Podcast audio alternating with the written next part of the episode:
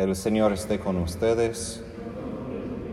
Evangelio de nuestro Señor Jesucristo según San Mateo.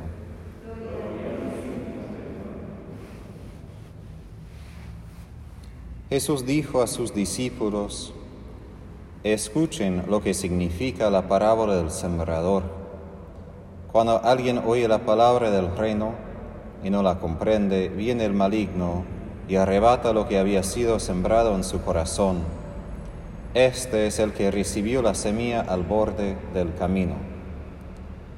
El que la recibe en terreno pedregoso es el hombre que al escuchar la palabra la acepta enseguida con alegría, pero no la deja echar raíces porque es inconstante.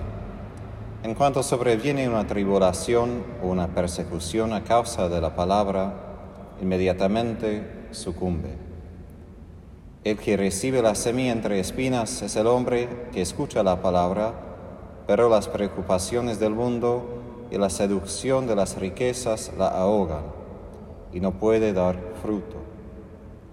Y el que la recibe en tierra fértil es el hombre que escucha la palabra y la comprende. Este produce fruto, ya sea cien, ya sesenta, ya treinta por uno. Palabra del Señor.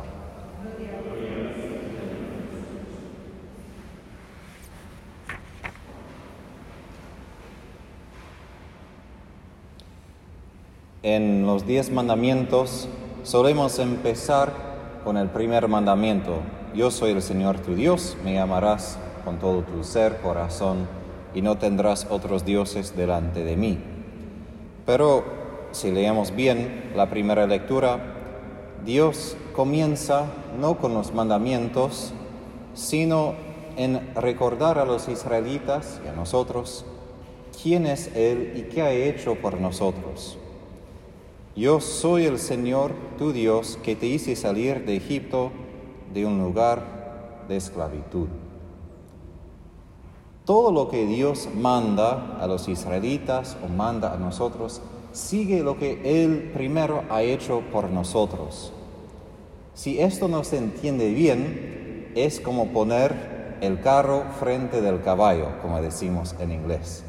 ¿no? ¿Por qué? porque ponemos nuestras acciones, lo que nosotros debemos hacer, antes de lo que Dios ya ha hecho. Y eso es un asunto importante, no solo teológicamente hablando, pero en la vida cotidiana, porque si no vemos primero cuánto Dios nos ha amado, será difícil amarlo de vuelta. Porque todos sus mandamientos sin tener amor hacia Dios se hacen pesados. Y por eso hoy en día se repite, ¿no? No pongas sobre mí esos mandamientos que tú sigues, o no pongas sobre mí un yugo de tu religión, no me hablas de esto, que al fin refiere al hecho de que no aman a Dios, entonces no van a querer llevar su yugo ni van a escuchar nada de sus mandamientos, porque ellos no se dan cuenta de lo que Dios ha hecho por ellos, ni prestan atención a esto.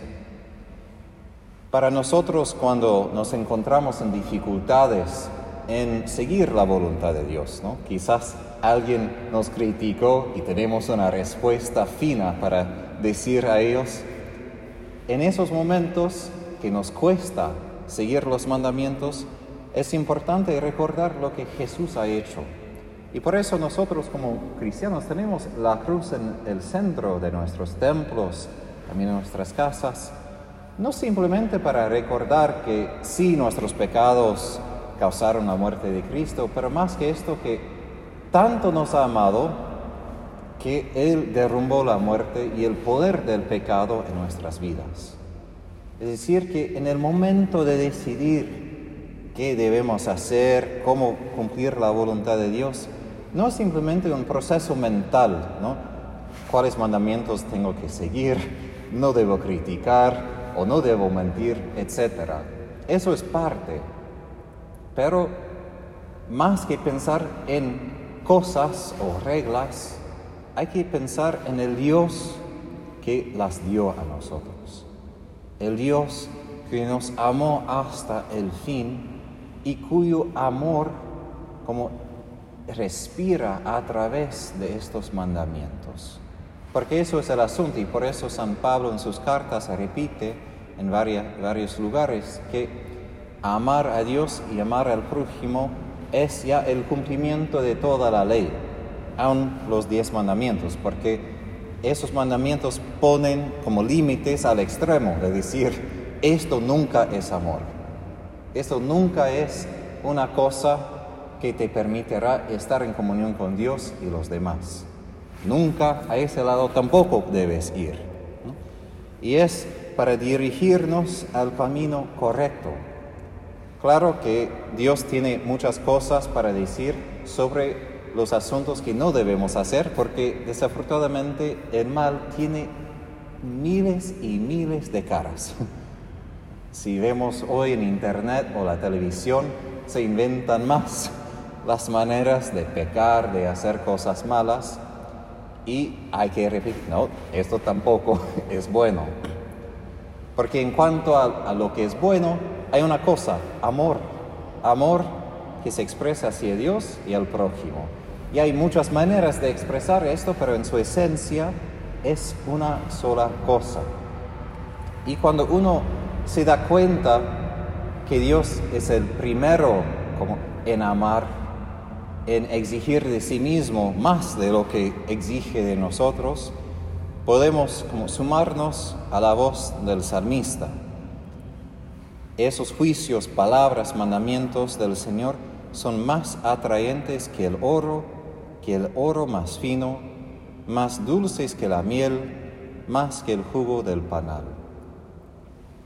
Suena como buena metáfora y es, pero por la persona que ha meditado la ley del Señor, que ha pasado tiempo meditando la pasión de Jesús, que manifiesta en pleno el cumplimiento de la ley. Cuando cumplimos la ley no hay manera de evitar la cruz. Nosotros podemos saborear la dulzura de su amor. Lo que suena un poco raro, ¿no? Porque ¿cómo puede ser que en la amargura de la cruz uno puede saborear la dulzura? Pero muchos santos hablan de esto, que en el sufrimiento encuentran una paz que sobrepasa todo lo que están pasando físicamente, emocionalmente, y hasta Faustina, Santa Faustina en su diario, una vez encontró a otra hermana y la otra hermana vio a Faustina y le dijo, mira, debes estar en mucho consuelo porque te veo tan feliz hoy. Y Santa Faustina respondió, no, hermana, hoy estoy sufriendo más. Pero justo por esta razón tengo más oportunidad de amar a Dios y al prójimo. Y por eso tengo más alegría y consuelo. Imagino que la otra hermana se fue bastante confundida, ¿no? ¿Cómo puede ser? ¿De qué estás hablando? Pero ella, Santa Faustina, ya es alguien que pudo saborear que los mandamientos de Dios, es decir, su voluntad, da más satisfacción que la miel, que da más al paladar de todo lo que podemos disfrutar del mundo, porque es una paz, es una alegría interior. Ahora los judíos hasta el día de hoy tienen una tradición que cuando los padres, porque son los padres encargados de educar a sus hijos en, en las costumbres y tradiciones judías, que al comienzo del catequesis, si podemos llamarlo así, llevan baklava. No sé si ustedes saben qué es. Es un postre griego de masa muy fina y lo que hacen es en cada nivel de la masa, que ponen muchos niveles, ponen nueces y miel. Entonces, un poquito de masa, mucha miel. Un poquito de masa, mucha miel. Entonces es muy dulce ese postre y como rebosa cuando uno toca con la mano, se pega. Entonces lo que hacen los padres es leen este salmo y tienen baklava al lado y dicen, esto es la verdad, prueba este baklava y Dios, su voluntad es más dulce que esto. Para que tengan en cuenta algo tan real. Me encanta esa idea porque pone muy claro la realidad de esas palabras, que no simplemente un poema bello, pero con exageración, que nunca de verdad es real en la vida cotidiana. No, es más real que este baklava. Por eso dan eso a los hijos. Y para nosotros mismos es verdad, pero hay que pasar por el sufrimiento, las pruebas, para que el Espíritu Santo cambie un poco nuestro paladar, para que podamos disfrutar de su paz y alegría aún estando en la cruz. Por esto solo comento un poquito y termino sobre el Evangelio. Jesús nos da esta imagen de la tierra fértil, tierra infértil, y eso es lo que determina si esos mandamientos tienen el sabor de miel o el sabor de ácido.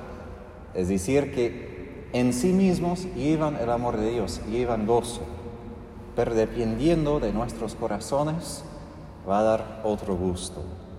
Por eso en cuanto al mundo, en predicar, no hay que simplemente enfatizar los mandamientos, porque si corazón no tiene esa tierra fértil, no van a llegar a disfrutar de los mandamientos de vivir la vida con Cristo. Pedimos al Espíritu Santo esta gracia de que nuestros corazones tengan esa tierra fértil para que las palabras, los mandamientos de Dios nos den más alegría, más gozo que la miel y que el oro más fino.